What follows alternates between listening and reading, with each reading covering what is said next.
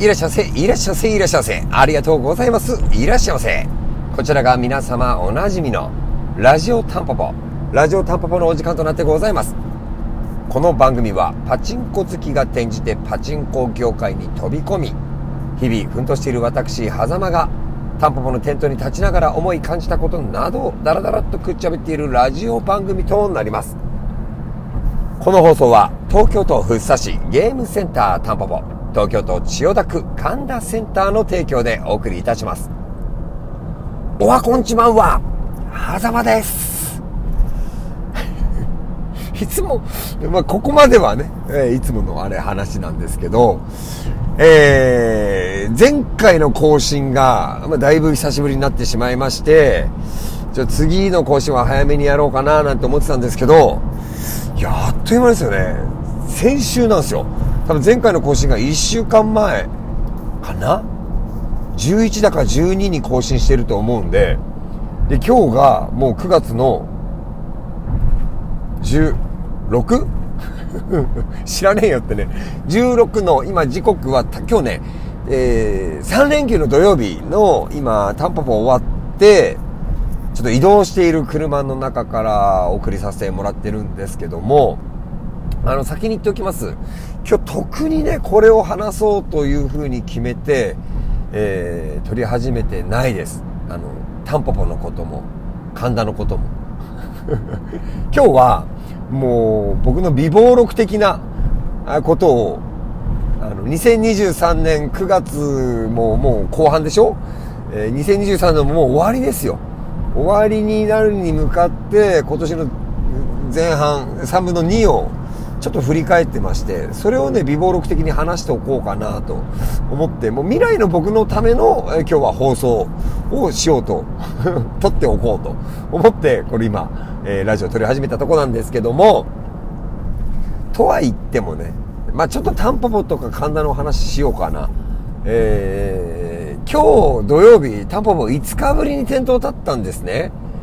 あのー、すんごい楽しい。すっごい楽しい。あの、5日のブランク結構ありまして、まず、マイクの内容が空で言えない朝。なんか、あれ、あれって、あの、詰まっちゃう感じとか、あとはなんだろうななんだろうな5日ぶりに来るから、各台の状況とかがちょっとわからないんですよ。で、現状把握みたいなことで朝過ごすんですけど、あの、ひよこ組から報告もらっていた通り、えー、つまりトラブルがここありましたからこうです。あ、これ解決しましたってのを僕が今日朝確認したら大丈夫で。で、これちょっとわかんないから、はざさん見てくださいって言われたとこを見たら、ここはこうだよなんてね、こう、一丁前に教えてるんですよ。そんな感じとかもね、全部ひっくるめてなんかすっごい今日楽しかった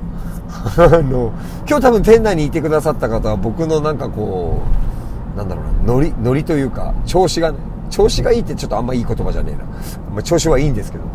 あの具合がいい感じが伝わったんじゃなかろうかななんていうふうに思っているんですけどまあ今日終わって明日明後日と、えー、この3連休は担保分全ーンと立たせてもらいますんでいらっしゃる方がいましたらどうぞお手柔らかによろしくお願いいたします。そんなことがあって、で、今日実は今移動してるっていうのがね、あの、神田の5号機がどうやら不具合があって、今神田に向かってます。で、今、あの、取引のある知り合いの業者さんからね、あの、その機械をちょっと預かって、近くに、タンポポの近くにいるんですよ。だからそれ預かって、それを使わせてもらって、今からね、神田に行ってね、えー、修理をして、えー、今日はそのまま自宅に帰るんで、明日3連休の中日で、おそらく首都高めちゃくちゃ渋滞してるんで、おそらくですけど、明日の朝、日曜日の朝は僕は遅刻というところまでは想定内かなと。まあ、ケンちゃん、たっくん。たっくんはひよこ組の後に入ってきてくれた子なん、大学生の子なんですけど、が明日の朝担当なんで、まあ、ちょっと僕は、ね、あの遅れるんじゃなかろうかというところが8割方予想してますけど そこはケンちゃんとタクに任せてですね出発する時間を早くせいって話なんですけどそこはまあ、ちょっと難しいですよね。7時に出て、それ以上早くってなるともうなんだかもうよくわかんなくなってきちゃうからさ。本当にどうしようもない。だけどまあまあ、ちょっと託せられる仲間が増えたというところでね、まあ7時には家を出て、間に合えば朝からいますけど、間に合わなかったらちょっと遅れちゃうかもしれない。そんなような気持ちで今、僕は今神田に向かっておりますよと。話したかったことを話す前に5分経っちゃいましたからね、これも。で、えー、っとね、なんだろうな、今日ね、本当にもうタンパポと神田のことはここまでで終わりで、僕の話をします。えー、僕の話を今日はこの後の時間するんで、あの、興味がある方だけが、えー、引き続き聞いていただければと思うんですけども、あの、実はですね、私ですね、1981年生まれでございまして、今年2023年は、えー、僕が42歳かな ?42 歳の1年なんですね。で、これ、世間一般的に、まあ、あんまり信じる信じないちょっと置いといてもらって、俗説的に言われてる、まあ、いわゆる後役の年なんですよ。で、昔ラジオで僕の同級生の小野の話をしたことがあると思うんですけど、小野は1980年生まれなんで、あの、僕早生まれなんですよ。小野はまあ普通なんですけど、80年の4月生まれで、もう約1年差あるんですが、小野去年後役やってて、すっげえ大変だったらしいんですよ。で、まあ今年が始まって、あの、狭間と、まあ、狭間なんて呼ばれてない、呼ば、呼ばれてないんですけど、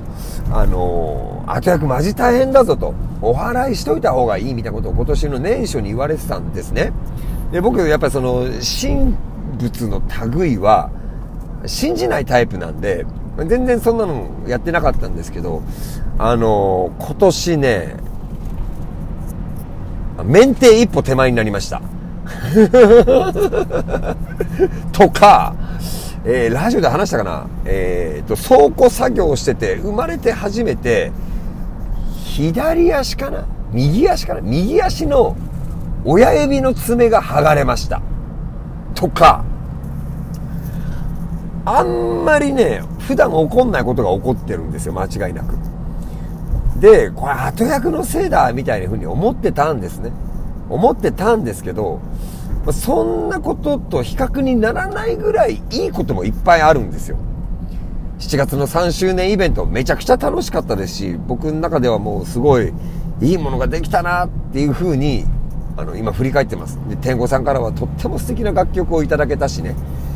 えー、あとなんだろうな、1月には神田センターっていうね、まあ、僕は実はその、スロットのゲームセンターみたいなのを絶対開きたいって思っていたんで、すごい念願かなったんですよ。まあ念願かなったけど、まあいろいろありますよ、やっぱり。何かを始めるってことはもちろんその後何かね、あのー、いろんなことが起こりますよ。もう内容はお察ししてください。はい。で、あの、そんなこんな、いいこともあるし、悪いこともある。これ別に普通なんですよ。で、ただちょっと今年受けてる内容ってのは、その、今まで生きてきて自分の中で確立してきたことに、今一度、疑問符を投げかけられる、投げかけ、感じたな。疑問符を投げかけるようなことが結構多くて、もう僕はこうでこういうタイプの人間だからこう生きるんだみたいな感じで決めていたことが本当にそれでいいのかってことがね、今年結構、あのー、起こっているんですね。で、その、厄年って男で言うと25歳と、えっ、ー、と、多分、40、41、42かなと、あと61ぐらいのところで厄年みたいなこと言われてるんですけど、よくよく考えたら僕25の時に離婚してるんですよ。でね、その離婚してるのが厄年だから離婚したじゃなくて、これアプローチ方法が逆なんですよね。あの、やっぱり人間生きてきて、それぐらいの頃合いに何かしらのターニングポイントを迎える。これ多分統計学的に。っていうことなんじゃないかなって。なんか今月入ってやっとそこに至れました。だから、その毎年何かしらある。みんなそれぞれあると思う。その自分だけが悩んでるってこともないし、多分それなりに同じような学年の人は同じようなことで多分悩んでるんだと思う。それを言うか言わないか、え思うか思わないか、感じるか感じないか、そんな世界だと思うんですよ。で、なんかだから今年はすごいそういうのが多いななんて思ってたんですけど、これってつまりどういうことかっていうと、これまで生きてきた人生のツケなんですよ。自分が生きてきた、えー、生産みたいな。自分が適当に生きてきた、生きてきた。で、適当に生きてきちゃった生産っていうものが、今ちょうどそのタイミング的にも襲いかかってきてる。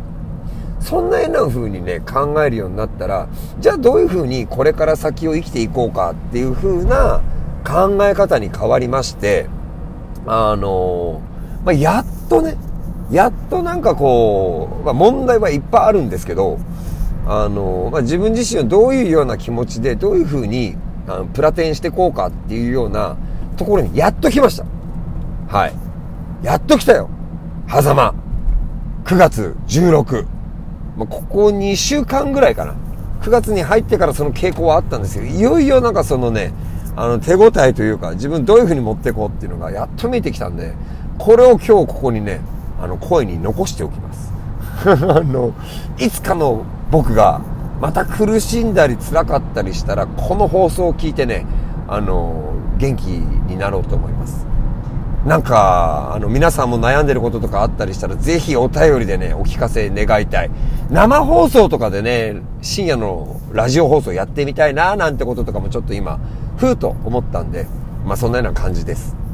今回も最終最後までのご拝聴お付き合い、誠に誠にありがとうございました。ありがとうございました。